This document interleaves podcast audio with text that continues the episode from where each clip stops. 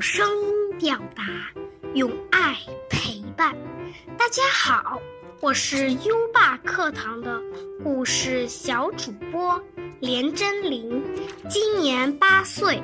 今天我给大家讲的故事叫做《小壁虎借尾巴》。小壁虎在墙角捉蚊子，一条蛇咬住了它的尾巴。小壁虎一挣，挣断尾巴，逃走了。没有尾巴多难看呐！小壁虎想：向谁去借一条尾巴呢？小壁虎爬呀爬，爬到小河边儿。它看见小鱼摇着尾巴在河里游来游去。小壁虎说：“小鱼姐姐，您把尾巴借给我行吗？”小鱼说：“不行啊，我还要用尾巴泼水呢。”小壁虎爬呀爬。爬到树上，他看见老牛甩着尾巴在树下吃草。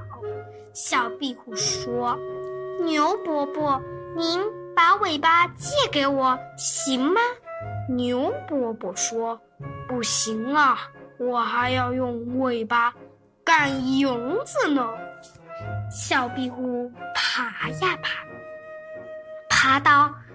房檐下，看见燕子摆着尾巴在空中飞来飞去。小壁虎说：“燕子阿姨，您把尾巴借给我行吗？”燕子说：“不行啊，我还要用尾巴掌握方向呢。”小壁虎借不到尾巴，心里很难过。它爬呀爬，爬回家里找妈妈。小壁虎把借尾巴的事情告诉了妈妈。妈妈笑着说：“傻孩子，你转过身子看看。”小壁虎转身一看，高兴地叫了起来：“我长出一条新尾巴